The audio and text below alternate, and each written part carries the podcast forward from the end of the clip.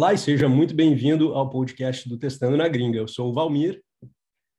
E eu sou o Alexo. E o Alexo às vezes demora para falar que ele é o Alexo. e hoje nós temos uma convidada aqui para o podcast, que é a Lara Oliveira. A Lara Oliveira é minha mentorada no programa de mentoria da Talking About Testing. E acho que uns dois podcasts atrás, eu e o Alexo, a gente tinha comentado que a gente ia trazer convidados, que esse podcast ele é para todo mundo, que a gente vai trazer diversidade para cá. E a Lara ela está fazendo um trabalho bem bacana como QA, como uma de poucos QAs numa empresa grande, onde eles estão de, tentando disseminar a cultura da qualidade lá dentro, porque, pelo que eu entendi conversando ao, ao longo das mentorias, eles têm essa, essa crença de que a gente não consegue escalar qualidade contratando um QA para cada time. Então, eu queria passar a bola para a Lara aí, para te apresentar para a galera aí, por favor. Então tá. Oi, todo mundo. Meu nome é Lara, como o Valmir disse, eu sou mentorada dele. Tá sendo bem legal, tipo, eu tô curtindo muito. A gente até comentou que vai ser a última reunião agora, já tô até triste.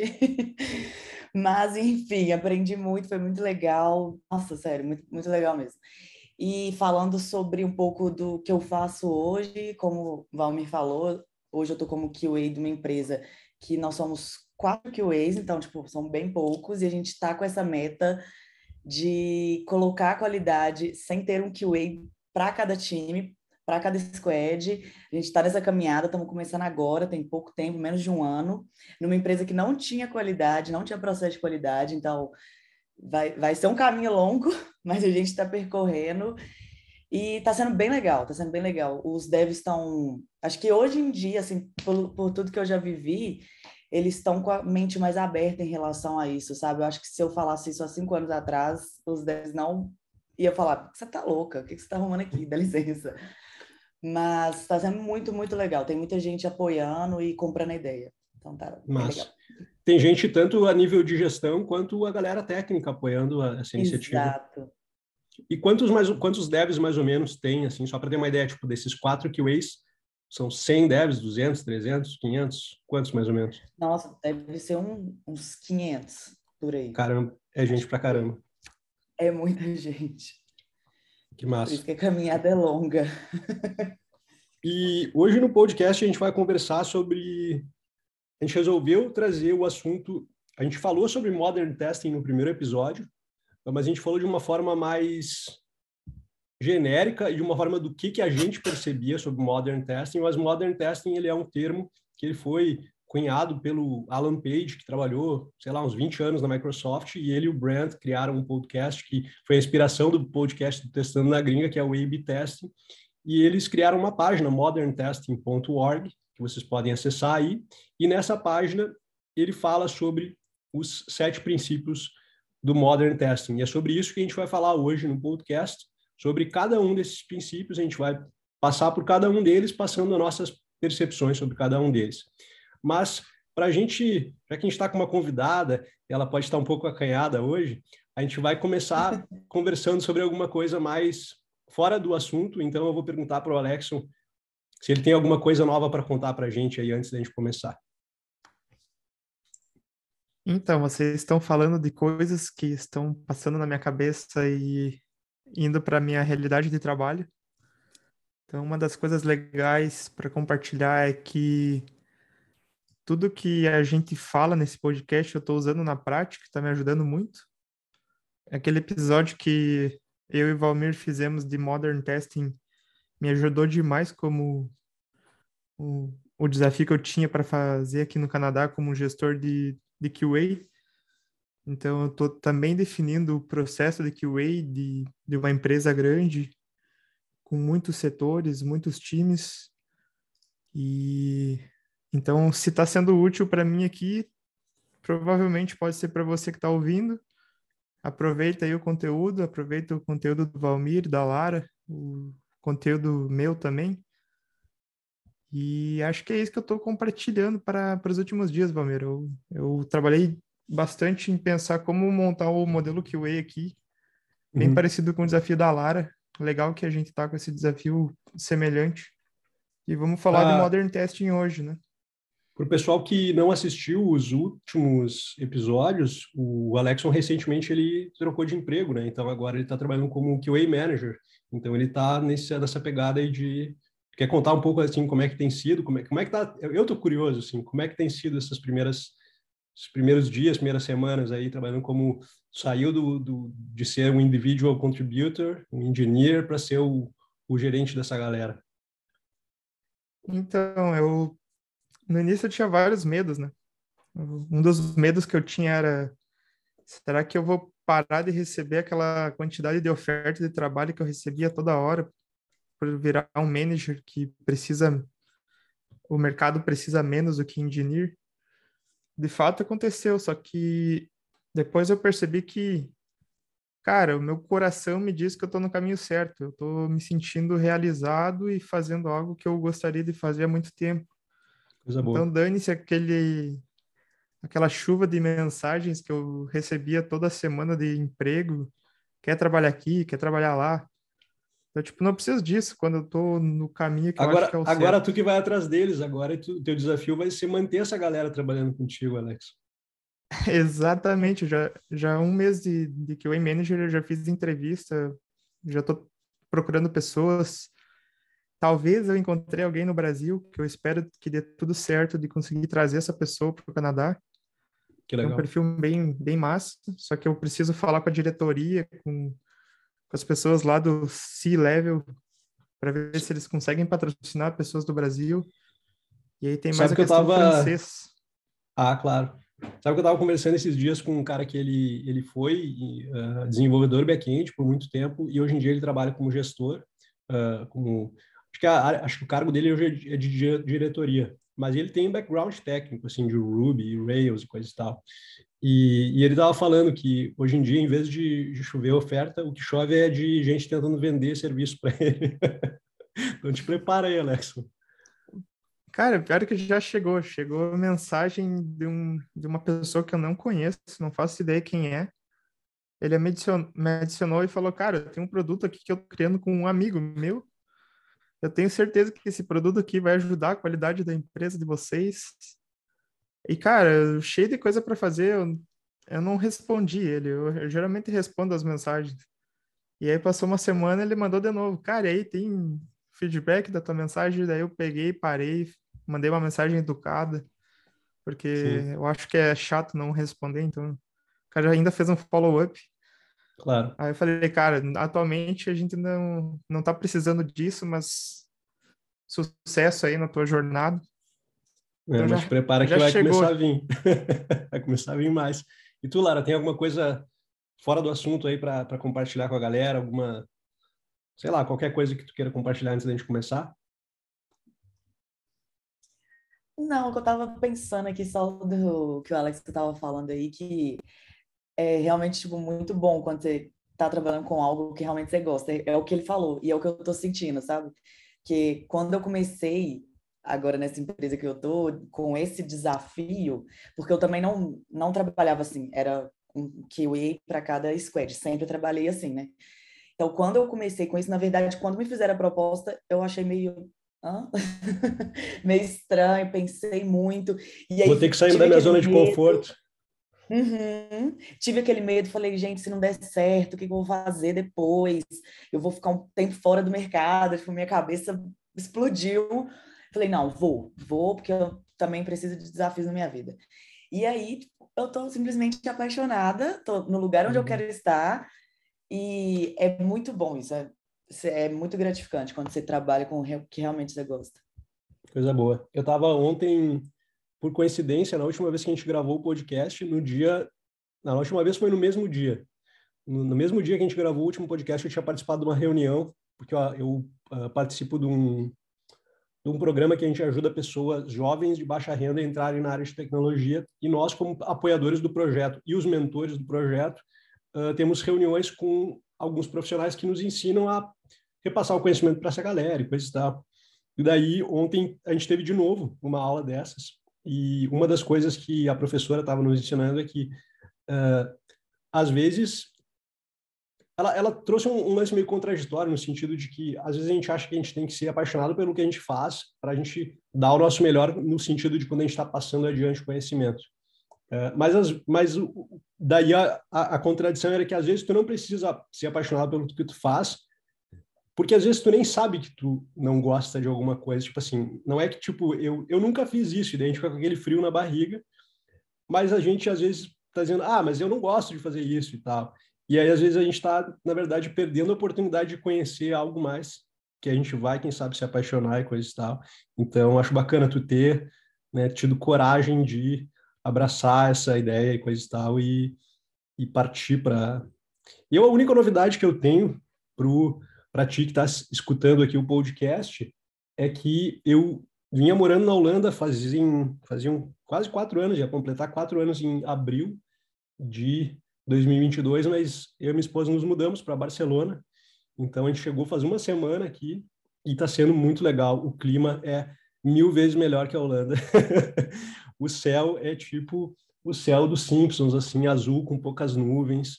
O clima é muito agradável, a gente está perto da praia e está sendo muito legal. Agora a gente está na correria de achar apartamento permanente, abrir conta em banco, documentos, toda aquela coisa, né? Que, o, que os quem fica se mudando toda hora sabe como é que é.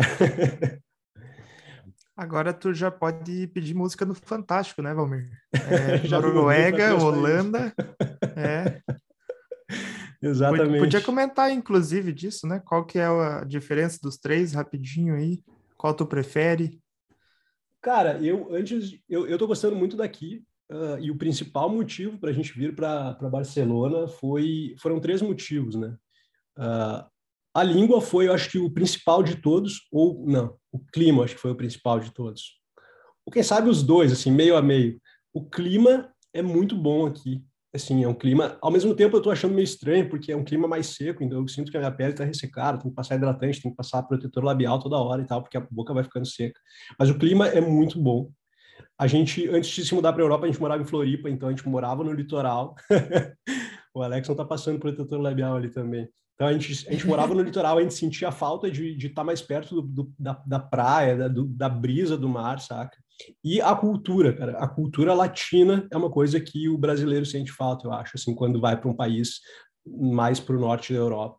Então, assim, foram os três pontos mais fortes, assim, que pegaram. Com certeza a gente tem trade-offs nessa brincadeira aí. Quando a gente morava na Noruega, eu falei pro, pro Alex nesses dias, a gente estava conversando por chat.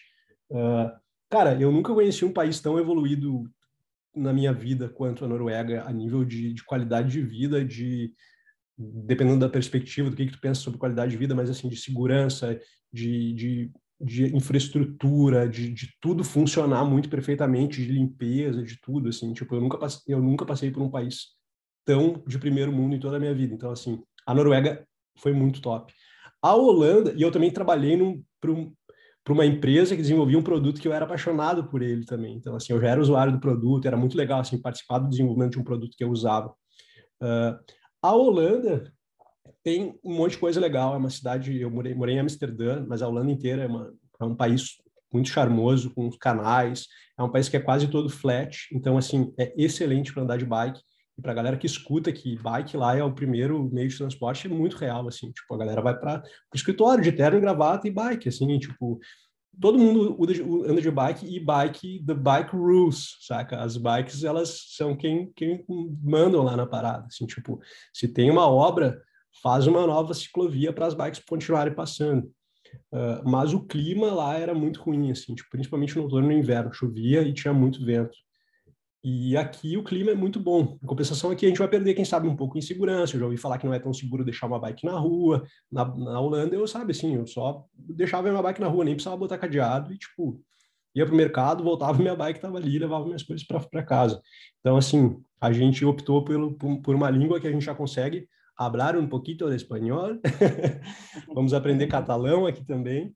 E, e, o clima é muito agradável, é muito bom, assim, tu ir nos lugares e poder se comunicar. Então, eu, sinceramente, assim, das, dos três países, o que eu menos gostei, eu acho que foi a Holanda, no sentido de que uh, o, o, outono e o inverno é muito escuro. E a, a, Noruega, tu pode pensar, ah, mas será que não é tão escuro quanto? Não, porque na Holanda não é costume nevar, enquanto que na Noruega começa a nevar em outubro e para em quase que em abril. Então fica muita neve, fica tudo branco, e daí fica, tipo, tu tem uma sensação de claridade apesar do dia ser mais curto, saca? Esclareci aí, Alexon. Esclareceu, esclareceu. Vamos passar e eu sinto a tua dor quando tu fala. bora, bora falar de Modern Testing. Não, fala, fala, fala aí o que, tu, que, que tu ia dizer da, da minha dor. Ah, não, só, só digo que eu sinto a dor do clima, da neve. Da... Eu não tenho o teu vento lá que tu falou, mas eu tenho as tempestades de neve que às vezes acontecem na rua, que é raro, mas. Sim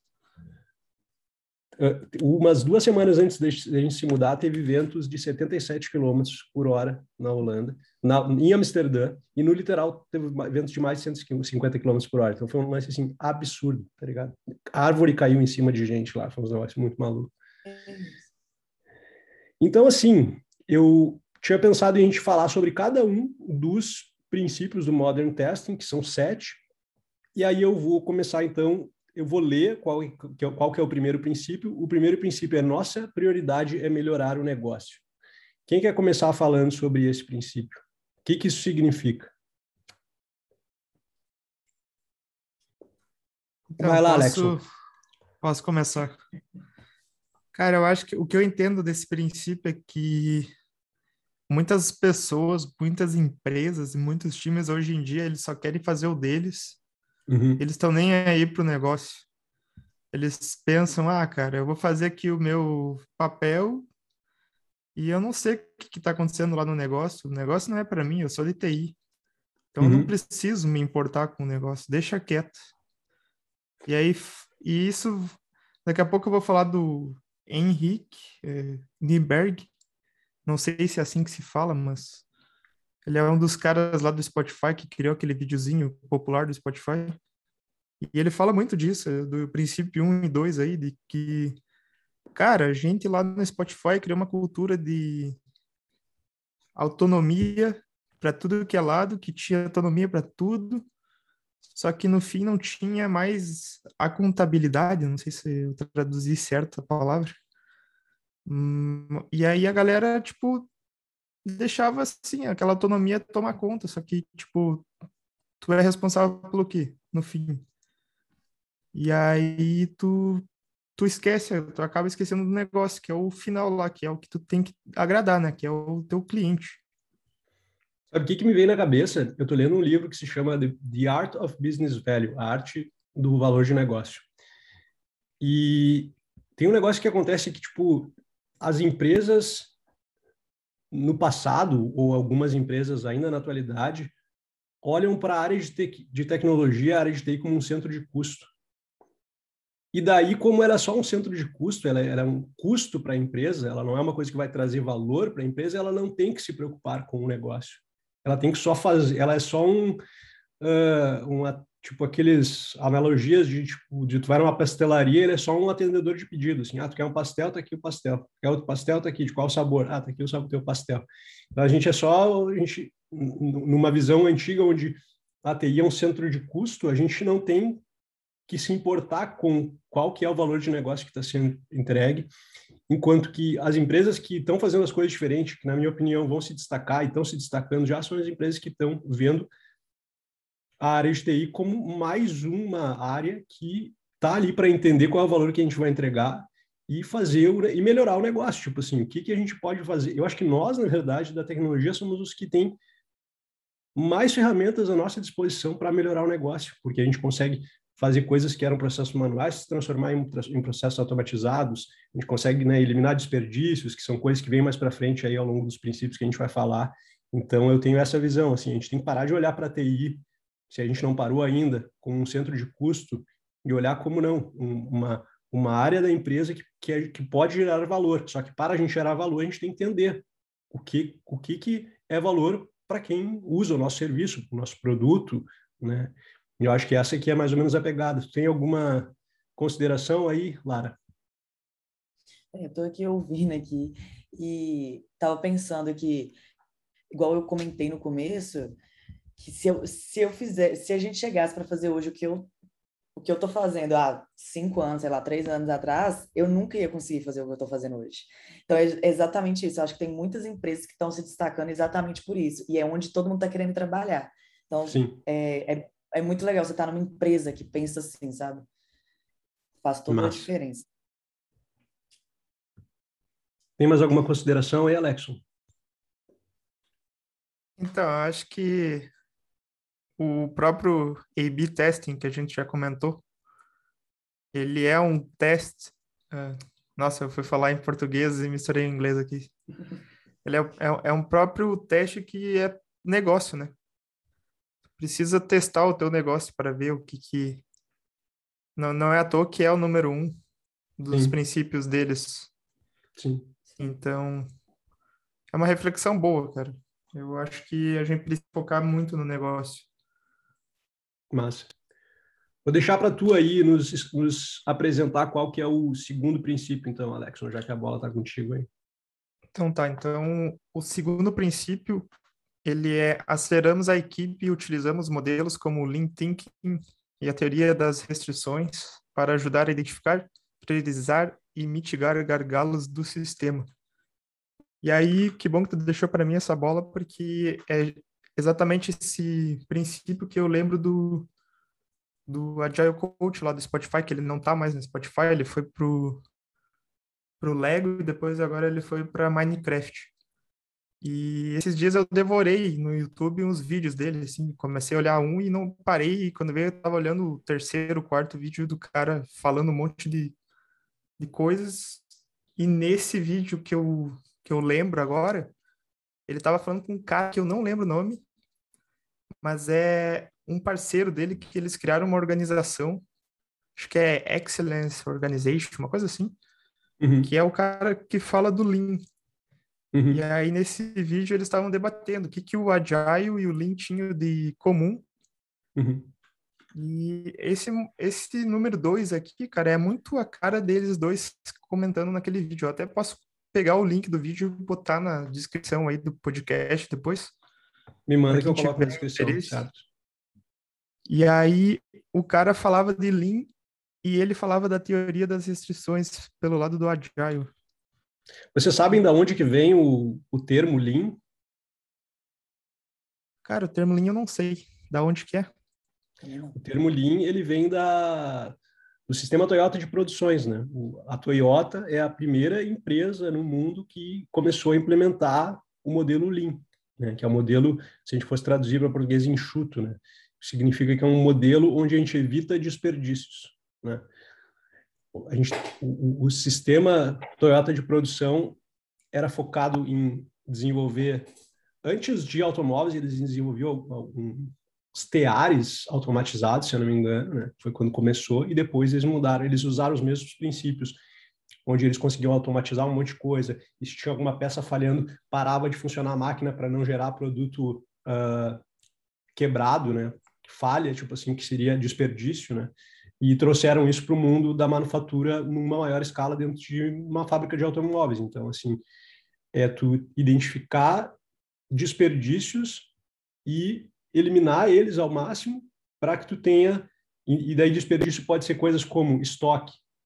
Né? Se tu tem mais coisa em estoque do que tu precisa para entregar o que tu precisa, o que a demanda de mercado está exigindo, é um desperdício, porque tem custo, né? Tem custo em, em tu fabricar aquelas coisas que estão em estoque e tu tem custo em colocar num, num storage, né, tipo, guardar essas coisas, quando a gente está falando de produtos físicos, da manufatura mesmo. Quando a gente pensa, quando a gente traz isso para o mundo de software, um backlog muito grande pode ser um desperdício, porque se a gente não tem capacidade, por exemplo, de, de entregar todo aquele backlog, né, a gente está desperdiçando coisas que daí quando a gente vai pegar, tem que refinar, tem que não sei o quê, às vezes já é uma coisa que nem, nem é válida mais, então assim, tipo, foi colocado esforço sem, né, e o Lean vem para a gente é, é uma coisa meio parecida com o modelo just in time, assim, tu ter o mínimo de estoque possível para entregar uh, valor, seja lá qual for o tipo de valor, né? no caso de produtos, serviços e coisas e tal. Então eu estava dando uma e já a teoria das restrições é essa pegada assim de tu identificar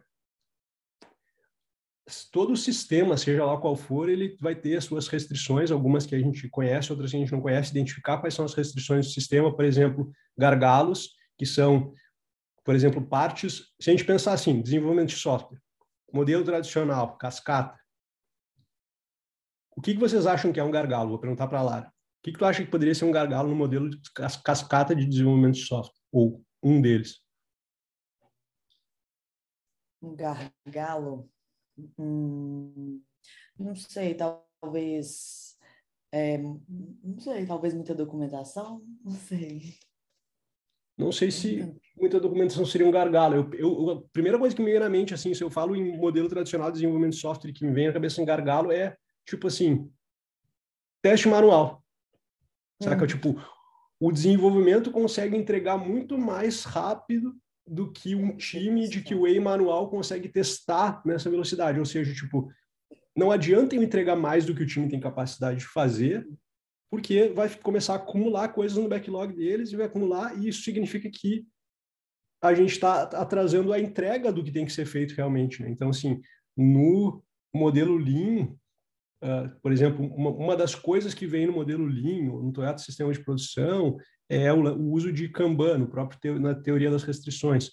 É o uso de Kanban, que é tipo, Kanban é uma palavra que é da origem japonesa e ela significa uh, alguma coisa relacionada a tu visualizar o trabalho, né? Tipo, então, assim, são aqueles quadros com, uh, com cartões e coisas e tal. E aí a ideia é que tu consiga visualizar o trabalho que está sendo feito para tipo, tu não colocar mais trabalho no, no, fluxo de trabalho do que, os, do que, do que existe capacidade para ser entregue, saca? Então, para quem não não conhece muito sobre teoria das restrições, eu recomendo um negócio que eu assisti na faculdade e depois eu assisti diversas outras vezes e depois eu acabei, acabei, acabei comprando o livro, porque eu sou apaixonado pela história, que é um livro que chama A Meta, que foi escrito pelo Eliyahu Goldratt. Ele é o cara que inventou a teoria das restrições. E, e tem um vídeo no YouTube que esse livro, A Meta, é uma, uma ficção. Então, é um cara que ele trabalha numa, numa, numa fábrica, que eles fabricam sei lá o que que eles fabricam. E, e chega o chefe dele e fala assim, mano, é o seguinte, vocês atrasam todas as entregas e ou vocês mudam isso e começam a entregar no prazo, ou daqui a três meses eu vou fechar a tua fábrica. E já que tu é o chefe de todo mundo, tu vai ter que demitir todo mundo, assim, tipo, tu vai ter que te virar com, com essa galera aí. E daí ele começa, daí ele conhece, ele encontra um professor da faculdade, que vira meio que um mentor para ele, que vai dando os caminhos das pedras para tipo, ele começar a visualizar o que está acontecendo no sistema de trabalho para melhorar. Né? E tem, e tem esse livro se transformou num filme que é um filme usado sim em faculdade para a galera que está aprendendo. Eu estudei administração de empresas, então eu tive, tive cadeiras da engenharia de produção. Né? E na engenharia de produção isso é muito estudado, então, sistema Toyota de produção, sistema Lean, coisa e tal. Uh, e aí, se vocês procurarem a Meta no YouTube, a Meta filme no YouTube vai vir. É um filme tosco uh, a nível de produção, porque ele é uh, muito antigo, assim, mas as ideias são muito legais, né? Tipo assim, é o cara tendo os dilemas da vida, de relacionamento com esposa e filho, e, e mais esse dilema de profissional, assim, de tipo, como é que eu vou virar o jogo para daqui a três meses os caras não fechar a fábrica e eu perder meu emprego e ainda ter que demitir um monte de gente, sei lá, uns 200 cabeças que tinha né, com ele lá. Então, assim, é um livro que é muito legal. Eu altamente recomendo, assim, todos os conteúdos do Eliarro Goldratt, o cara é sensacional. E eu tive o prazer de comprar o livro dele e da edição de aniversário de 30 anos, eu acho, alguma coisa assim, que tem um paper no final falando especificamente sobre a teoria das restrições e é muito massa. Legal. Vou assistir também, nunca vi não. É muito legal. E o filme é um filme curtinho, assim, sei lá, eles resumiram o livro todo, que é um baita de um livrão, e em, sei lá, 50 minutos, uma coisa assim, é bem, é bem massa. Mas, assim, assiste o dublado, toscão, assim, tipo, é muito engraçado, tá ligado? A terceira, o terceiro princípio do Modern Testing é somos uma força de melhoria contínua. Eu acho que só de começar aqui o Alex já deve ter se arrepiado aí. Ajudando a equipe a se adaptar e otimizar para ter sucesso em vez de fornecer uma rede de segurança para detectar falhas. O Alexson sempre fala de melhoria contínua. Então eu vou queria começar ouvindo de ti. O que, que tu acha desse princípio, Alex? Eu acho que tá tudo junto aí, o princípio 1, 2 e 3, até então. Sem falar do resto, né?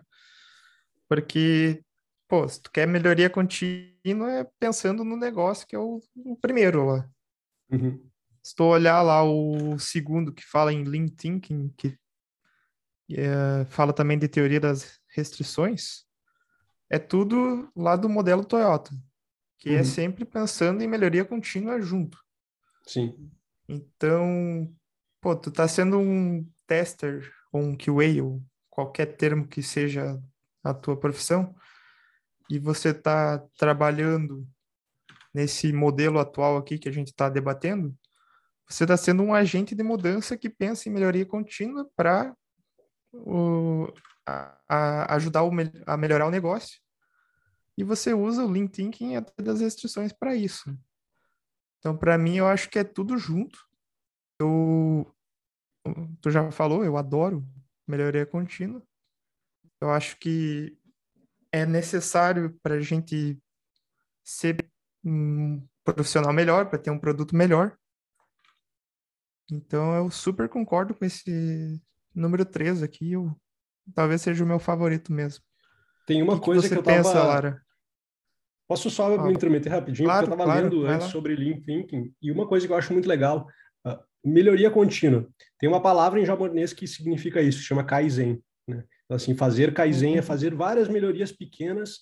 E daí, quando eu estava lendo sobre Lean Thinking hoje, uh, eu achei muito legal que é um modelo que favorece ou valoriza que a gente tenha 1 por 100 melhorias de 1% em vez de uma melhoria de 100% que isso que é o Kaizen, né? Que é tipo pequenas melhorias que às vezes elas vão ter uma quedinha na produtividade, mas logo mais vão aumentar um pouco mais do que era antes e o status quo mudou. E daí vai ter, né, tem aquela curva J que a gente chama, né, que ela pode ser uma, um J, vários J's pequenininhos que quando a gente vê ao longo do tempo a gente está com um, um, processo mais otimizado, ou então pode ser o que se chama de Kaiako, que é o oposto do Kaizen, que é uma revolução, é um, um J é uma mudança só revolucionária que vai te levar para um outro status quo, mas que normalmente, quando chega no, no fim, aqui no, do, na, na, na, parte de baixo do J, a galera desiste e daí volta a fazer como era antes. Então, não. Mas o, o que, que tu tem a comentar aí para a gente, Lara? É, então, o que eu ia falar que esse três, eu acho que dos três que a gente falou até agora, é o que mais eu estou vivendo atualmente na minha vida uhum. profissional. Uhum.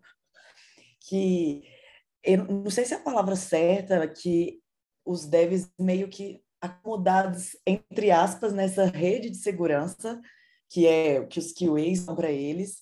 Então, uhum. quando eu entrei né, agora nessa empresa que eu tô, que não existe essa rede de segurança, que eles tanto trabalham assim, tanto esperam que a gente seja essa rede de segurança, e assim, é muito, é muito legal, sabe, você ver isso. Porque quando a gente começou com isso, os devs meio que sempre esperavam a gente, sabe? Mesmo que sejam, sei lá, 500 devs para 4 QAs, eles sempre esperavam a gente falar uma coisa, deu um pau em algum teste, eles sempre esperavam a gente olhar para uhum. ver qual era o erro, se era erro do teste ou se era bug mesmo.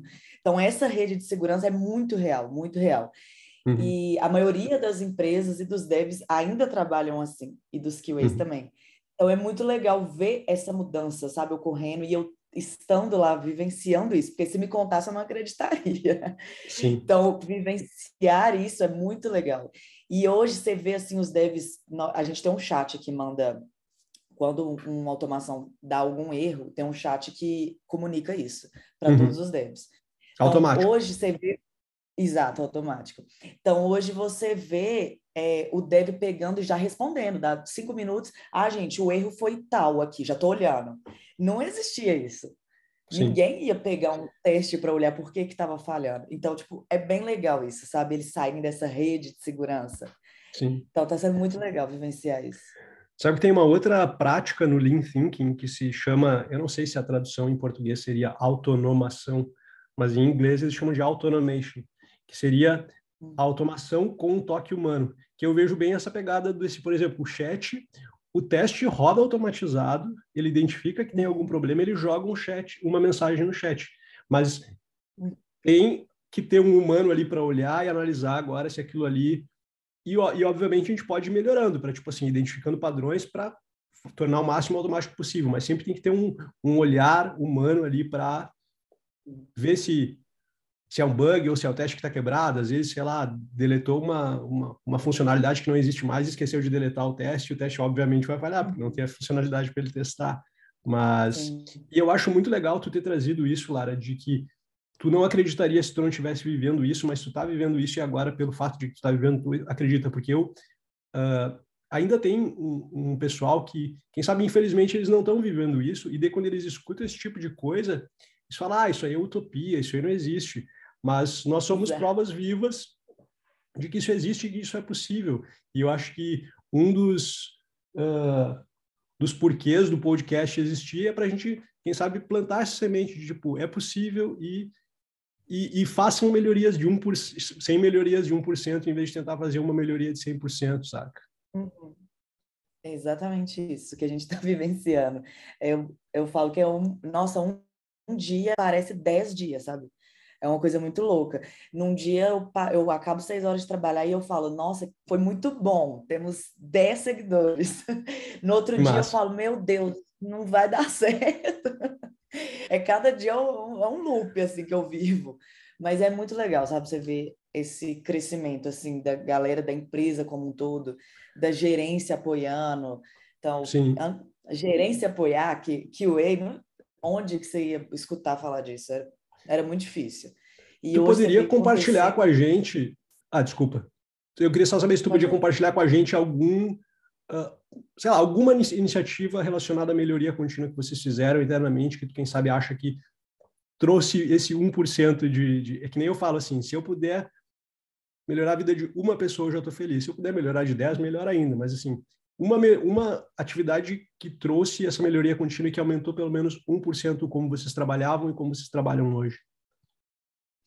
É, então, não existia o processo de qualidade, né? Como eu falei. Então, a nossa primeira, nosso primeiro 1% que a gente deu para a empresa foi dar uma espécie de mentoria para as squads, explicando mesmo, não, porque a gente não queria chegar assim, é, Olha, agora Ditando. é o seguinte: temos, temos processo de qualidade, vocês vão fazer isso, vai escrever a história desse jeito, vai testar isso, vai fazer aquilo. Então a gente queria explicar, na verdade, o porquê que a gente estava ali, porquê que agora, depois de tantos anos, ia começar a existir isso. Então a gente foi passando, sabe, em squad em squad, ouvimos muitos não. Mas, como eu falei, a gerência estava muito apoiando, muito do nosso lado, então isso foi muito legal. Então a gente foi fazendo isso, foi passando de squad em squad, explicando o motivo, de como que ia ser feito, de por que ia ser feito, qual ia ser a melhoria.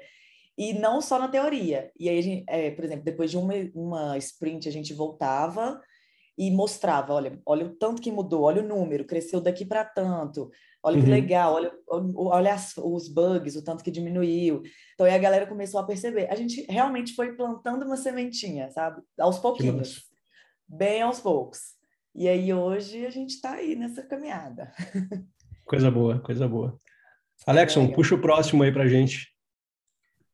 Antes de puxar, eu quero só comentar mais um negócio sobre isso Por tudo. favor. Tem, tem um livro que eu não tô com ele aqui, mas ele se chama Kaizen, e se eu não me engano é um passo de cada vez em português. Eu não, eu tenho em inglês e é tipo one step by step, alguma coisa do tipo. Uhum. E é bem isso que a gente tá falando agora. E vocês acabaram de falar, ah, a gente criou o podcast para quem está achando que isso é utopia, pensar que é, isso existe. E para mim seria utopia até um ano atrás. Ah, uhum. Uh, no caso, deixa eu melhorar isso. A, a, até um ano atrás, olhar o inverso era utopia para mim. Tipo, devs que não faziam teste. Isso, tipo, isso existe ainda? Porque eu tava numa, numa cultura que aquilo ali era tudo passado para mim. Só que agora eu tô com um desafio de, cara, você está no, num ambiente que, sim, ainda existe. Você tem que melhorar esse ambiente. Uhum. Então, não aquilo que você estava acostumado de ver dev trabalhando com QA lado a lado, uhum. dev que sabe fazer teste, dev que tem pipeline rodando teste antes de fazer um deploy. Uhum. isso talvez agora virou utopia para ti. Então eu tô no inverso da coisa. Uhum. E aí, como é que que- a gente muda isso? E, Sim, eu- e eu acho que a gente usando essas ferramentas que a gente tá falando, melhoria contínua e Kaizen, Uhum, que é o, um, um passo de cada vez. uhum, E aí eu queria falar da, do que, que eu li no livro que eu acho que é massa, que logo no início eles falam que tem dois tipos de mudança. uhum. que tem a mudança que é uma inovação que e aí tem o- a mudança tipo Kaizen. E a diferença é, quando você tenta inovar algo, você vai lá e, e pensa assim, tá, vamos mudar tudo de uma vez, vamos inovar. Vamos botar teste unitário, integração, end-to-end, tudo junto, vamos começar tudo do zero, agora vamos fazer a inovação do ano e amanhã a gente vai estar pronto, a gente vai estar os melhores do mundo. Então, Uhum. esse é o estilo inovação. E aí ele compara. É, eu, eu chamaria esse de, de estilo revolução. É, praticamente uma revolução, né? E aí ele, ele tem um, no- nesse livro tem um exemplo da dieta, que você Uhum. começa uma dieta no dia seguinte você pensa, ok, agora eu vou começar a dieta, eu vou começar o exercício físico, eu vou começar a cortar bebida alcoólica, eu vou cortar doce, açúcar e tudo. E aí Tudo você fica... Exato. E Você está inovando, né? Está fazendo essa revolução. Uhum. Que nem no teste lá na melhoria contínua. Só que o problema é que depois de um mês, essa inovação te tirou toda a energia. Uhum. Ou então tu nem chegou no mês ali porque era muita coisa para tua cabeça e tu acabou desistindo. Sim, Por isso que eles eu não- eu dizem- não- Eu não sei se eu concordo com, com a palavra inovação, porque inovação tem que ser alguma coisa nova. Eu, eu acho mais revolução mesmo, assim. Não sei se. Tipo, Mas, mas não deixa de ser algo novo. Porque imagina, tu nunca fez teste unitário, tu vai Não, não, começar mas a fazer o teste aí tá. É novo para o time que está praticando, mas não é uma coisa nova. O teste unitário é uma coisa que já existe há mil anos. Isso que eu quero dizer, entendeu? Ah, sim, é que é, é quando você quer fazer mudança, né? Tá mudando a sua vida. Então, para sua vida lá que tá, que tu nunca Para fez ti, teste, entendi, entendi. E aí eles defendem o, o Kaizen, que é o que. É por isso que eu adoro o Kaizen. Não é à toa que eu criei uma listinha de tudo agora, depois da pandemia, botando lá libra por libra, porque aqui a gente usa libra na balança, Uhum. para eu perder 10 libras a longo prazo, em vez de querer perder 5 quilos em uma semana. Sim. Enfim, era isso que eu queria contribuir para esse terceiro ponto. Eu queria fazer um comentário antes da gente ir para o próximo princípio, que foi uma coisa que a Lara trouxe, ah, que é o lance do. Como é que eu posso dizer? Da autonomia. Né? Eu achei muito legal que ela falou assim: a gente, quando, eles, quando, quando estipulou-se que iam ter os QAs, que iam disseminar a cultura, não foi assim, nós vamos chegar dizendo como que vocês têm que fazer. Isso é um dos princípios do Lean Thinking, que é tipo assim, as pessoas vão ter autonomia para fazer a melhoria elas mesmas. E a gente pode ter esses agentes de mudança que vão estar ajudando, que vão ser os, os modern testers, que vão estar ali olhando para o que está acontecendo no mercado, olhando para os problemas que existem realmente. Outra coisa que tem na, no, no modelo Toyota de produção é um negócio que se chama Gemba, que se chama que, que significa tu ir para o chão de fábrica olhar como que as coisas acontecem, porque é no chão de fábrica que o valor é gerado de verdade. E às vezes, se tu está olhando muito de longe, tu não consegue enxergar os espaços para melhoria. Enquanto que quando tu vai, como a Lara e o time dela fez, de conversar com cada time, não é uma solução que vai melhorar o todo. Às vezes é uma é uma é um, é um, é um, Um pontinho ali, outro aqui, outro lá, às vezes depois começar a trazer esses times a eles colaborarem entre si para mostrar o que está dando certo e coisa e tal, muito mais de dizer assim, não, agora a partir de hoje nós vamos fazer assim, assim, assado, e nós somos os ditadores aqui que dizem como é que vocês têm que fazer. Aí tu, tu gera é, frustração e nada mais, assim, nada de valor, né? Então, vamos, vamos pular para o próximo? Só, deixa eu só fazer um, um comentário que você estava falando aí, que algo que é legal também, que, que tem que pensar que não é a mesma solução para todos os, as squads, sabe? Cada uma é Exatamente. uma. Então, não adianta você ir na primeira e falar, beleza, tenho aqui os passos do que eu tenho que fazer com a próxima. Não vai dar certo. Sim. É que nem querer certo, trazer o modelo. Spotify para o teu negócio, né? Tipo assim, funciona para Exatamente. eles porque eles tinham um contexto que funcionava para eles. Assim, Uhum. o que a gente tem que é aproveitar. O que, que funciona para a gente, o que, que não funciona, descarta. e, e, e inventa Exato. o que está faltando, né? Tipo assim, não precisa copiar, uhum. não tem, não tem, não tem uma receita mágica de como ter sucesso. Exatamente. Tá contigo aí, Alexon. Qual é que é o próximo princípio, quarto princípio do Modern Testing? O quarto princípio é: nos preocupamos profundamente com a cultura de qualidade de nossa equipe e treinamos, lideramos e nutrimos a equipe em direção a uma cultura de qualidade mais madura. E eu acho que a Lara pode nos falar aí um pouco mais, porque ela acabou de falar disso aí agora há pouco, né? É, eu já ia até falar exatamente o que eu estava falando. Acho que é muito isso mesmo, que exatamente o que a gente estava falando, de não chegar em podre, a gente tem que nutrir mesmo plantar uma sementinha dentro de cada pessoa e não vai ser a mesma semente para todo mundo, então não vai com esse pensamento de que vai dar certo. Ah, eu fiz na empresa anterior e, e nessa nova vai dar certo, não. É, é como eu falei, a gente ainda está no processo, mas a gente tentou fazer algo na empresa que a gente viu que não deu certo, que foi a primeira coisa que a gente fez, que foi que vamos em cada squad explicar o que é para fazer e falar, beleza, agora vocês seguem aí faça o teste automatizado e seja feliz. Tchau. não, isso não deu certo. e foi muito legal, porque a gente aprendeu muito com isso. E a gente falou, e agora? O que, que a gente vai fazer? Porque não deu certo, a galera não comprou a ideia e eles não vão seguir, não adianta. Eles não vão continuar, eles vão falar assim, ah, legal, passaram aqui, bacana, aprendi, mas vou continuar minha vida aqui, fazer o que eu tô fazendo.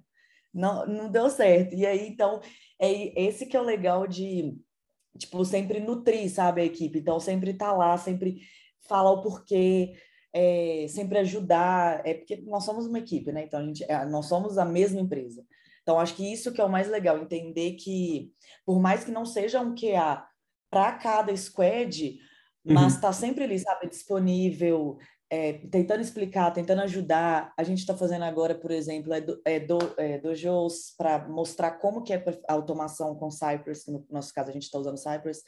Então, acho que isso é algo legal. Você está sempre nutrindo a sua equipe, sabe? Acho que isso faz total diferença para implementar essa cultura de qualidade mais madura dentro da empresa, sabe?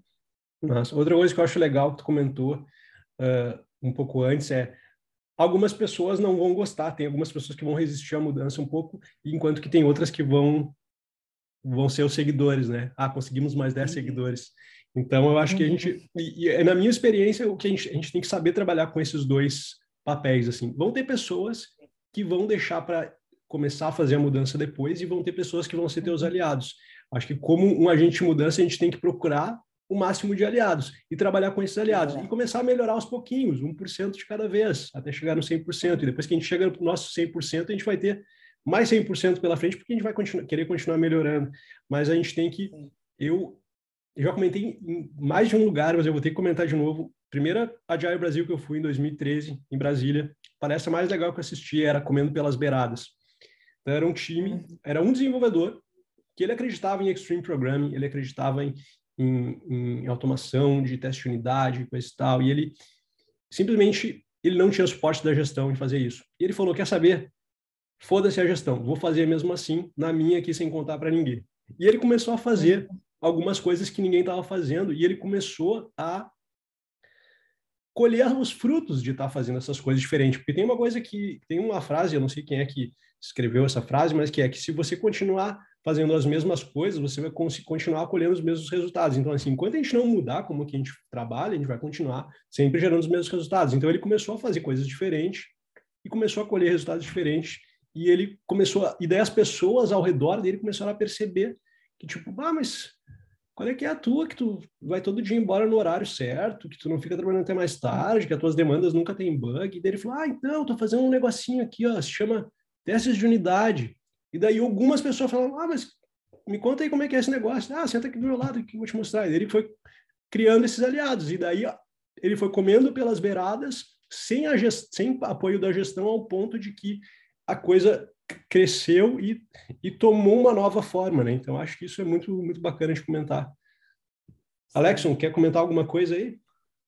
Quero. É isso que tu acabou de falar, é, vem da PNL. Eu não sei a origem, mas a PNL usa isso.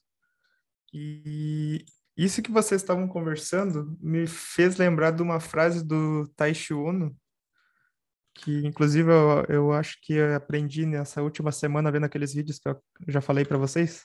Eu procurei a frase aqui e eu queria trazer ela para todo mundo. A Ishiono é o criador do, do, do Toyota, sistema Toyota de produção, né? Ele é o engenheiro. Eu não sei se ele é o criador. Tem, teve outro criador lá, mas ele foi o engenheiro, né? E aí ele diz: Stop trying to borrow wisdom. Ele fala: pare de tentar pegar conhecimento emprestado e pense por você mesmo. Estou tentando traduzir ao mesmo tempo aqui. Uhum. E aí ele fala: enfrente suas dificuldades e pense, e pense, e pense, e resolva os seus problemas você mesmo. E aí ele continua: uh, sofrer e dificuldades, elas provêm oportunidades para se tornar melhor. Sucesso é nunca desistir. Essa é a frase dele. Que massa. Então, acho que faz muito sentido essa frase, porque as pessoas acham que, ah, vamos ver o que, que o Spotify lá tá fazendo e copiar para minha empresa aqui que vai dar certo. Uhum. Então, é, a, é os, a minha contribuição é essa aí. A gente já tinha falado num dos nos podcasts sobre o lance que tu chama de, a, que o teu amigo aí chama de a dor do, do aprendizado, como é que é mesmo? A dor do, do crescimento. A dor do crescimento, né? A gente tem que passar por situações ruins para a gente crescer, né? Se a gente está sempre numa boa, a gente fica na zona de conforto, né? Exatamente. Cara, o... gente... fala, fala. Vai lá, Valmir. Não, eu ia falar, tá, agora a gente tem os cinco, e eu ia falar, vai lá, Valmir.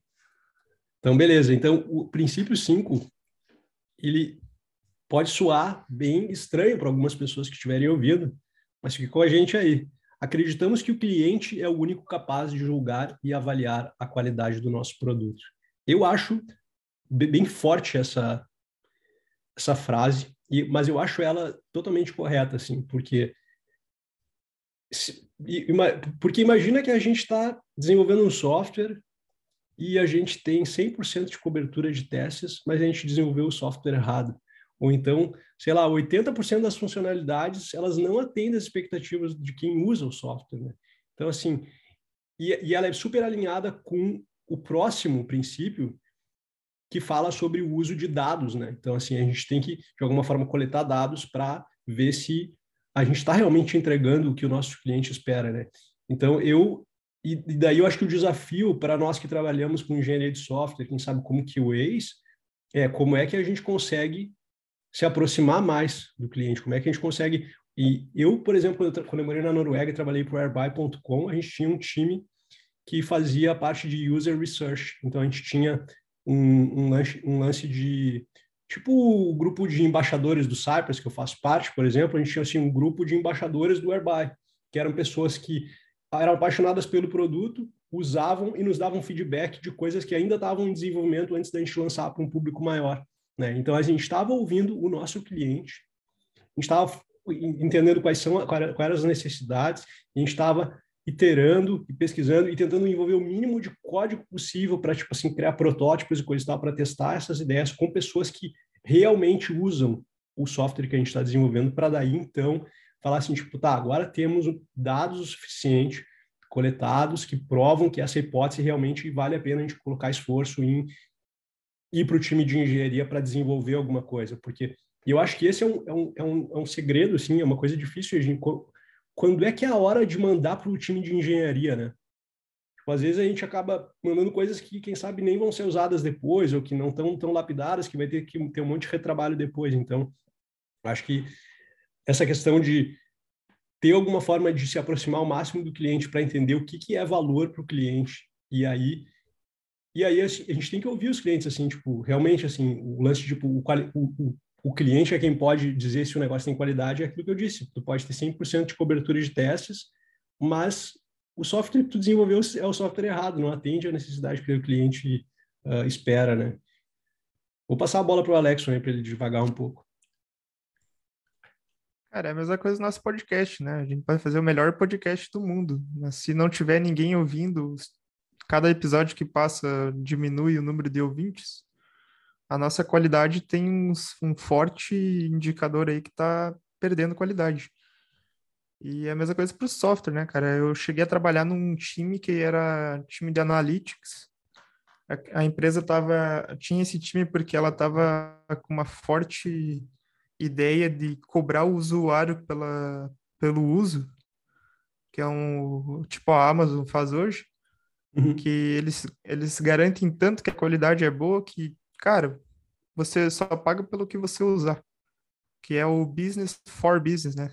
A gente está acostumado a escutar o business to business, que é B2B, mas esse novo modelo é o business for business. E aí tu tem uma qualidade tão boa e tu garante ela que, cara, tá aqui, ó, me paga quando tu for usar. E aí o teu analytics, ele é tão bom, o teu software ali, ele tem tantas métricas que ele sabe, pô, o meu usuário tá usando tal funcionalidade, tal outra aqui, Uhum. E aí, com tudo isso, cara, imagina só, eu sou um QA e eu sei, pô, eu tô usando aqui, eu sei que meu usuário usa funcionalidade A e B. Ele usa todo, todo dia, só que a C ele raramente usa. Uhum. Então, com, com esses dados, eu consigo saber que, cara, eu vou focar mais meus testes no A e B. Uhum. E o C não tem tanta prioridade. Isso é um exemplo. Claro. Aí, se a gente voltar para o princípio, deixa eu olhar para o princípio aqui, uh, a gente pode pegar e ver, ok, a gente tem essas métricas aqui do usuário, ele está deixando de usar, cara. Principalmente depois de uma release. O que, que uhum. aconteceu? Uhum. Será que a qualidade quebrou? Então, que a qualidade caiu. acho que é, é exatamente. Ou então, sei lá, o usuário não consegue mais logar no sistema. Meu monitoramento está dizendo que não não está dando mais para acessar, talvez. Uhum. Então, acho que esses princípios aqui é bem avançado, cara. Não é qualquer time aí que consegue chegar nesse nível, não, hein? Essa, Mas... pelo menos, é a minha opinião. Mas, ao mesmo tempo que é bem avançado, eu acho que deveria ser o primeiro a ser olhado, porque é o que afeta o, o business, né? Tipo quem assim. mais é interessa, né? Exatamente. Quem é o mais interessado no software que a gente está desenvolvendo é o cliente. E ele que vai julgar a qualidade, então, assim, tem que ser o primeiro. A gente tem que desenvolver todo o resto em volta disso, em volta do cliente, né? Business centric, né? Centrado ao cliente. Tu, tu consegue ver alguma. Tu, tu tem alguma experiência, Lara, nesse sentido, assim, de envolver o cliente nas tuas experiências profissionais, assim, que tu possa compartilhar? Então, é, o que eu ia falar é que, acho que é um pouco do que vocês falaram também, que eu acho que o mais importante é a entrega de valor e não o software em si, sabe? Eu acho que a galera uhum. foca muito em tela bonitinha, botão bonitinho, ah, corzinha, não sei o que, e esquece do valor. O que, que é que realmente o cliente sabe, quer, né? Que realmente quer. Tem até uma, uma, char, uma charge que eu não sei de quem que é, que é muito famosa, aquela do balanço. Do balanço. É, que ele fala o que, que o cliente quer, o que, que a pessoa entendeu e o que, que foi entregue, sabe? Então, Sim. acho que a gente tem que prestar mais atenção nisso, no que, o cliente só queria uma só queria uma cordinha amarrada num, num, num, pneu, né, para é. se balançar. Exatamente. É isso. Então, assim, não adianta nada, sei lá, eu te dar uma uma geladeira toda tecnológica, faz gelo sozinha, te entrega uma cerveja na hora que você abre a porta, mas você só queria uma geladeira que colocar sua comida lá dentro. Para você Sim. não vai fazer diferença se ela te entrega uma cerveja ou não. Sim. Então, acho que a gente tem que pensar muito nisso. E aí entra a questão também, sei lá, de um trabalho, é, de você ter um, um retrabalho também. Então, já entra o tempo que você está gastando, a equipe que você está usando para isso. Claro. É, tudo isso. Mas voltando na pergunta que você me fez, que era se eu consigo ter um, algum exemplo, né? Eu acho que foi isso. Isso. foi, né? Foi, né? Eu acho foi, foi. que foi. eu falei muito aqui agora.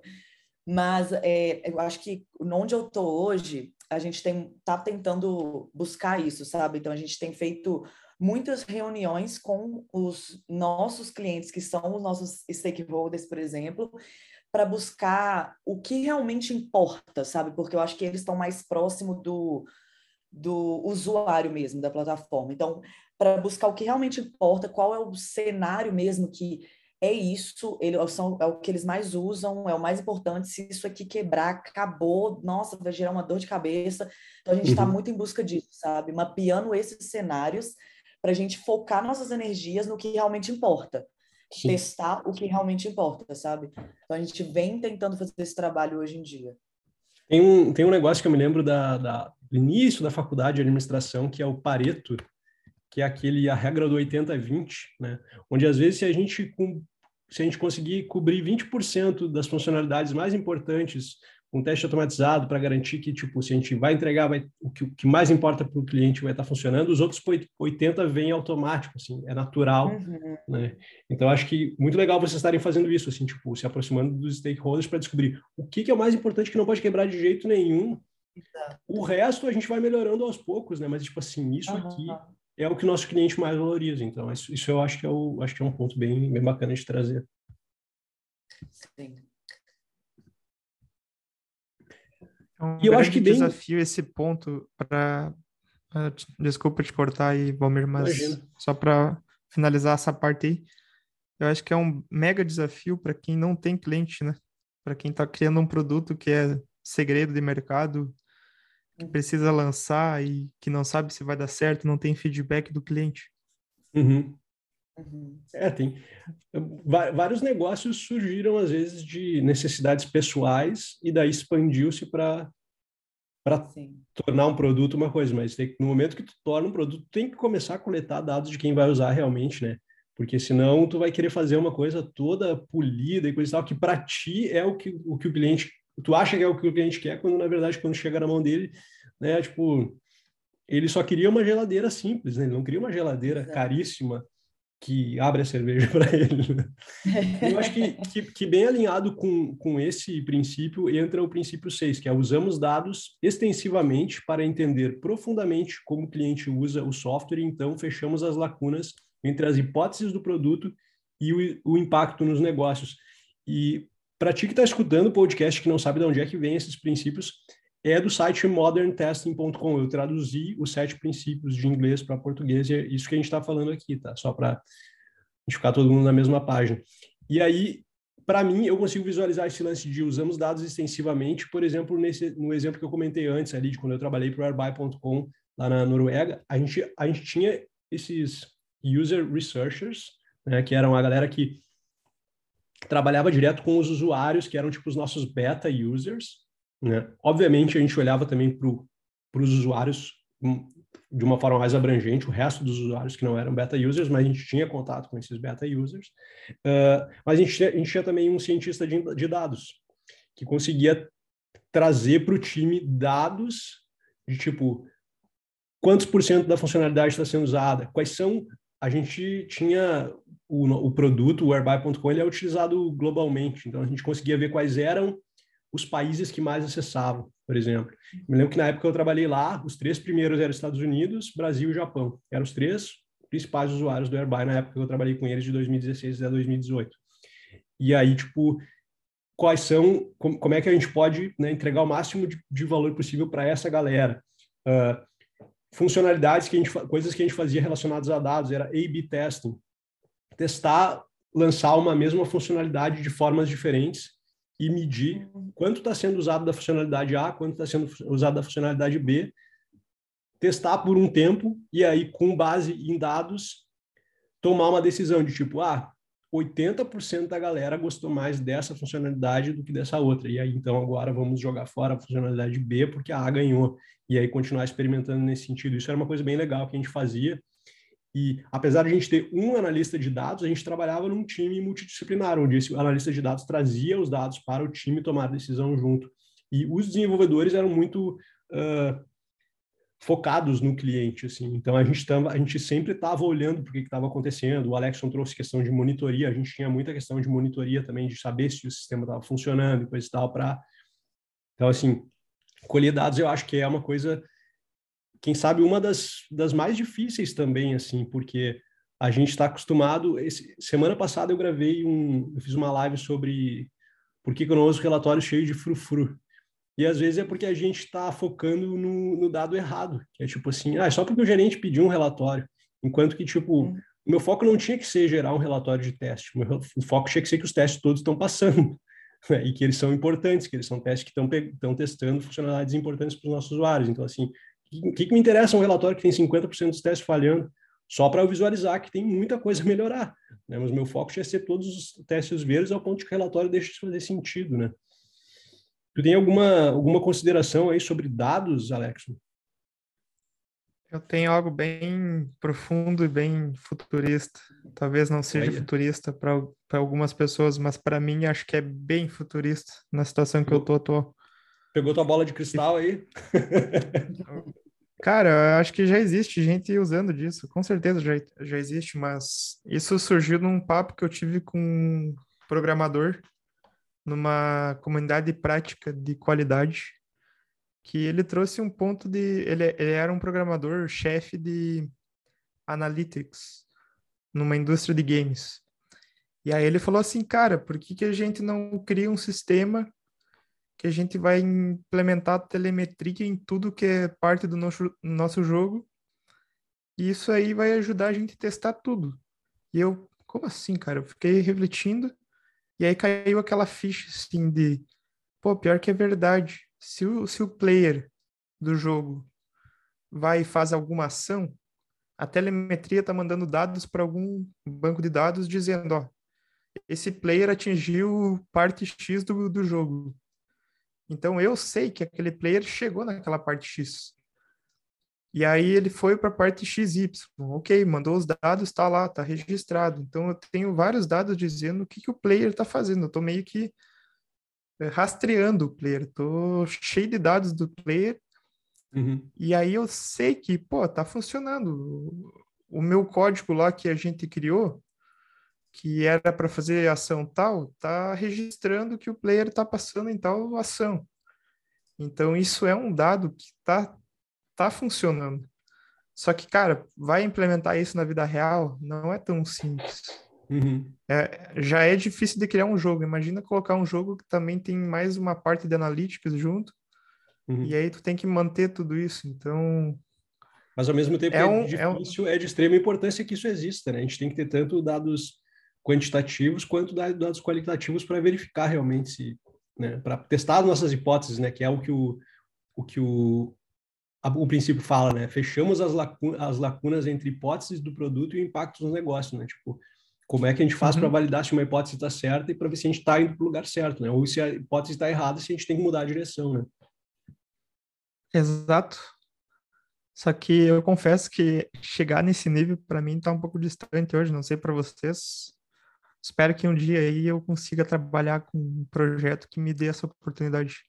A minha visão é de que nós temos que, nós, quando eu digo nós, engenheiros de software, nós QAs, temos que sair da nossa zona de conforto de novo e pensar que o nosso trabalho não é só teste e que a gente tem que começar a olhar para dados, né? O, o podcast A/B Testing do, do Brent e do Alan, o Alan ele foi QA por muitos anos na Microsoft, ele está na Microsoft ainda até hoje, mas hoje em dia ele é cientista de dados.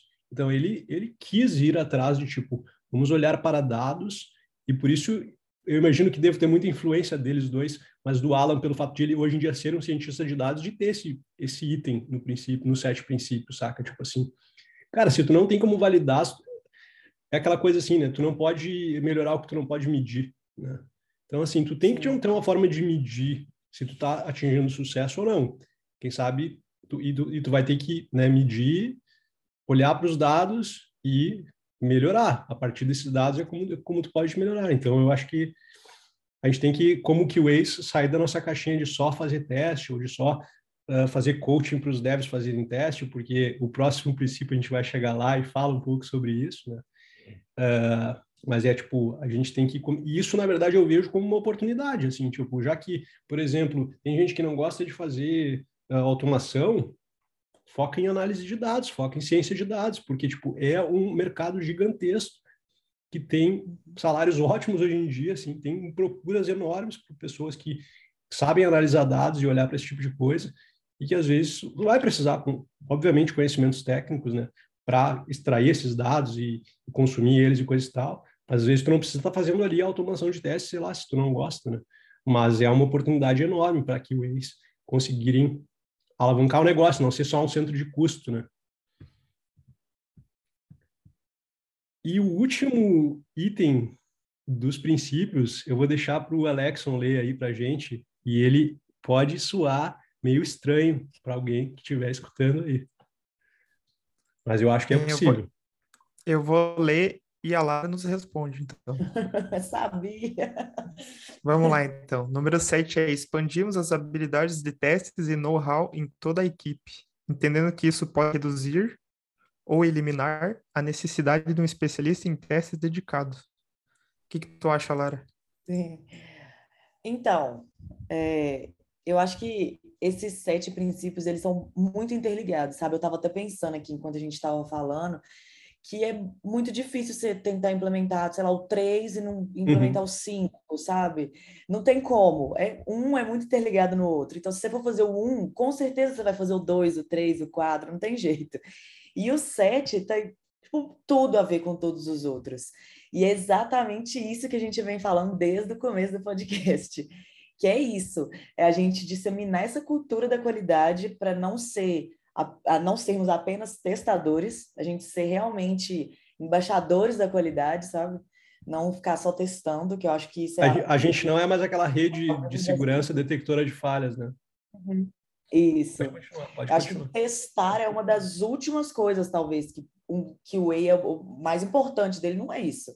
E tem muita gente que ainda pensa isso, ah, vamos contratar alguém para testar. Não, não existe. A nossa função não é essa. A nossa, nossa função é sermos embaixadores da qualidade e disseminar isso para o resto da empresa, que é o que a gente vem tentando fazer, que aos olhos de muitas pessoas é algo que, nossa, isso é loucura. Mas não, gente, realmente existe e vai porque é muito bom. Quando vocês conhecerem, vocês não vão querer voltar atrás. E falando do sete, assim, o que a gente, da, do princípio sete, é muito o que a gente vem tentando fazer, sabe? Reduzir ou até eliminar mesmo essa necessidade do especialista em teste. Que a gente quer que os desenvolvedores também sejam esses especialistas em testes. Porque imagina, por exemplo, no meu cenário, o gargalo que não ia ser se fôssemos quatro QAs sendo so, somente especialistas de testes para a empresa inteira. Sim. Não ia ter como. A gente ia é, eu... entregar um, uma feature, ia ser três meses. E uma coisa que eu gosto muito de dizer quando quando a gente fala sobre esse tipo de assunto, assim, tipo, o QA não vai ser necessário, é a arrogância de QA dizer que só QA sabe testar. Por que, que um desenvolvedor não pode saber testar? Se tu pode saber programar, por que, que um desenvolvedor não pode saber testar?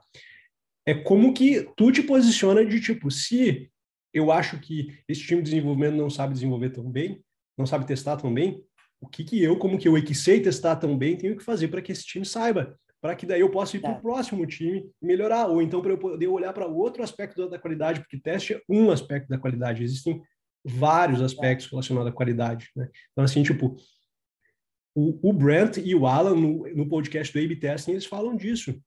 Tipo, às vezes, pelo fato de tu deixar... Às vezes o que acontece, é, é, é na verdade, não é que, que os desenvolvedores não sabem testar, é que eles disseram para eles que tem um time de testes e deles não têm permissão para testar. Enquanto que tu, quando fala assim, velho, vocês têm permissão para testar. Vocês podem testar o software, cara. E daí eles começam a eles começam a ir além do que do que só o, o QA faz, assim, e às vezes testam muito melhor do que o QA. Então, assim, eu já trabalhei com, com diversos desenvolvedores que são ótimos testadores, saca? Mas a questão é, tipo, como que nós QAs, como agentes de mudança, podemos dar permissão para que o desenvolvedor vai fazer o teste de unidade, vai fazer o teste de integração, vai fazer o teste de end-to-end, vai fazer todos os testes automatizados que tem que fazer. A gente vai estar ali para olhar para outros aspectos da qualidade. Uhum. Exatamente isso. E a gente volta na, na, questão de rede de segurança, né? Eles uhum. esperam uhum. muito isso, de como eu tenho essa rede de segurança, eu não preciso mexer nisso. Vou continuar Exatamente. fazendo meu trabalho aqui, que é desenvolver o software, é isso. E eu acho que uma coisa muito importante também é o que você falou, eu acho que tem muito QA que tem um pouco de medo, sabe? De, nossa, se ele aprender, eu vou perder meu emprego. Não vai existir Sim. QA mais, porque tem muita gente que pensa isso, sabe? Acho que esse um pouco desse medo também atrapalha de você querer ajudar o, o dev a também testar. Só que quando você vê que ele começar a testar, você ter um tempo tão grande para você fazer tantas outras coisas, você Exato. vai falar, nossa, realmente eu não, não é isso. Deixa eles fazerem isso e a gente entra na parte de eu, eu posso analisar dados, eu posso, sabe, é, é muito além disso. A gente é. não precisa só testar. E, e também tem outra, né? É, e também tem outra, né? O, até a gente chegar nessa onde o, a indústria inteira de software né, vai estar fazendo o que a gente está fazendo. Uhum. Porque uma coisa que é muito legal no Modern Testing que eles falam, recentemente o, o, o o Alan Page fez uma, uma talk chamada Postmodern Testing, seria tipo depois, o que, que vem depois do Modern Testing? E na verdade, o Modern Testing, quando eles inventaram, foi assim, tipo, documentando o que eles estavam fazendo. Que outras empresas, quem sabe, não estavam, que outras estavam, que outras já estavam além. E o Postmodern é só assim, o que, que, que não está escrito aqui, mas que já tem gente fazendo. Né? E daí a gente tem aquela, aquela curva assim dos que a, os early adopters, os que se adaptam, os que começam a, a primeiro precisam ver o negócio funcionar para depois adotar, e os, os que deixam por último. O postmodern testing já tem gente fazendo o postmodern, né? O que vem depois do, do moderno, tipo assim, o, a bola de cristal ali do Alexo, né? Mas a gente, mas, mas é, existe assim, e, tipo, e, e a gente não tem que ter medo de, de perder o emprego, porque assim, a gente, a gente ainda tem muito chão pela frente para chegar lá. Então, Sim. assim, né, se tu pegar num, num contexto aí que nem a Lara, que tem ali quatro QAs, então, quem sabe né, com 500 desenvolvedores, assim, tipo, não é do, da água para a noite, do, da água para a noite, da água para o vinho, não é do dia para a noite. Misturei aí a água com a, com a é. noite, a, o vinho com o dia. Não é, não é da água para o vinho ou do dia para a noite que as coisas vão acontecer, tem chão pela frente, e a gente acaba criando né, a, a novas a, a, gente deixando de fazer o papel de rede de segurança, a gente vai gerando, a gente vai criando novas coisas que são necessidades e é tipo assim, focando em tipo não no, no operacional mais, é mais no estratégico, que a gente falou num podcast passado também. É, tipo, como é que eu olho para melhorar o negócio, voltando lá para o primeiro princípio. Alexon, fala um pouquinho com a gente aí para a gente fechar. Tá bom o papo hoje. Hein? Então, eu eu vejo que vocês defenderam um pouco os, de, os devs só que, cara, na minha realidade no Canadá, não é só numa empresa, mas em várias, eu vi que não são todos os testes, os, todos os developers que sabem testar. E não estou criticando, eu só estou levantando. Assim como não são todos os QAs que sabem testar também. Exatamente. É. Só, só que o que eu vejo aqui é que, cara, tem essa rede criada aí pela própria cultura da empresa que botou lá a rede de QAs para garantir os testes que não dão conta, no caso. Uhum. Softwares cheios de bugs. E aí, do outro lado, tu vê os developers cheios de medo. Eles também têm medos. De tipo, pô, será que esses testes unitários que eu estou fazendo estão certos? Uhum. Será que eu estou testando tudo que eu deveria? Então, cara, também existe developer que não sabe testar e que precisa largar a arrogância e ir atrás de aprender, fazer um cursinho de teste unitário, olhar lá um vídeo no YouTube para ver como é que faz um teste unitário. Então, acho que ah, existe eu, os dois lados da moeda aí. Mas eu, em momento algum, disse que todo desenvolvedor é um bom testador. Eu disse que, como no, é o nosso papel como agentes de mudança e como quality assurance, que a gente repasse esse conhecimento, que a gente não, a gente não tem que querer ser a rede de segurança. Uhum. A gente, a gente, não tem que, a gente não tem que ter a separação do time de dev e o time de qualidade, tem que ser o time de desenvolvimento de software que entrega software para o cliente. E daí, se a gente se a gente tem um muro na frente onde, tipo assim, joga a feature ali para o time de teste testar e o, o time de, fest, de teste joga o bug de volta para o time, uhum. a, gente não, a gente não gera isso. Então, assim, a gente não está lá, mas qual é o, como é que a gente vai ir para o próximo 1% do nosso Kaizen? E dali qual é, como é que a gente vai para 2, e como é que a gente vai para 3, como é que a gente vai adiante, né? Tipo, uh, tem muito chão pela frente, mas a gente tem que, tem um dos, dos princípios ali que falava sobre a gente, deixa eu ver aqui qual que ele é, somos uma força de melhoria contínua, tinha que falava sobre liderar, por exemplo, alguma coisa de liderança, eu acho. Acho que a gente tem que liderar, por exemplo, a gente tem que falar sobre... Aí é o 4, lideramos é, gente... na equipe. Exatamente, a gente tem que se o meu time não está pronto, como é que eu vou liderar isso e, e dar permissão para eles? Ó, é possível. E tá aqui as ferramentas, a gente está aqui para te apoiar. A gente não está aqui para dizer como é que tu tem que fazer o trabalho. A gente está passando exatamente por isso. A gente tá, nós estamos nesse momento. E aí volta uma coisa que o Alex falou muito legal, que os devs têm procurado a gente e falado exatamente isso. Mas como que eu sei se, o, que eu, estou testando está certo? Se, como que eu sei que isso aqui tem que ser um teste componente, ou tem que ser um unitário, ou tem que ser um end-to-end? -end? Então a galera está nessa fase, sabe? Isso é muito legal, porque eles estão interessados em saber se está certo o que eu estou fazendo, eu tenho certeza disso aqui, sabe? E é muito legal ver eles procurando a gente para para perguntar sobre isso, sabe? Então acho que é, é um pouco também de deixar a arrogância do lado e falar, eu vou atrás porque eu preciso aprender também, não só os que o ex precisam fazer isso. Então acho que isso também é uma coisa e eu, e eu tenho uma visão também assim que o dev, ele é mais pelo menos assim, a maioria dos devs que eu conheci, eles não se preocupam em, tipo assim, sair da sua zona de conforto e aprender alguma coisa nova. Isso é parte do dia deles por ser um desenvolvedor. É tipo assim, uhum. todo dia vai ter um problema novo que, ele, que às vezes ele já resolveu, às vezes não. Quando ele não resolveu, ele vai atrás de um framework, de uma lib, de alguma coisa para resolver, ele vai, tipo assim, então assim, tu, tu dá para ele a permissão de fazer, de mostrar a ferramenta, e mostrar como é que usa, e deixar ele começar a experimentar, vai começar a transformar isso, isso né? Então, tipo, é é uma caminhada, não é do dia para a noite, não é do dia para o vinho, né? Mas é, é muito possível. Eu acho que, que é um bom, uma, uma boa forma de fechar aqui. Eu, eu adorei fazer esse podcast com convidados. Eu imagino que tu também, Alexson. Uh... Eu, eu achei muito massa. E gostei muito da Lara, da, da confiança dela de entrar aqui e falar com a gente. Muito legal. Obrigado aí, Lara, pela participação. Obrigada a vocês pelo convite, gente.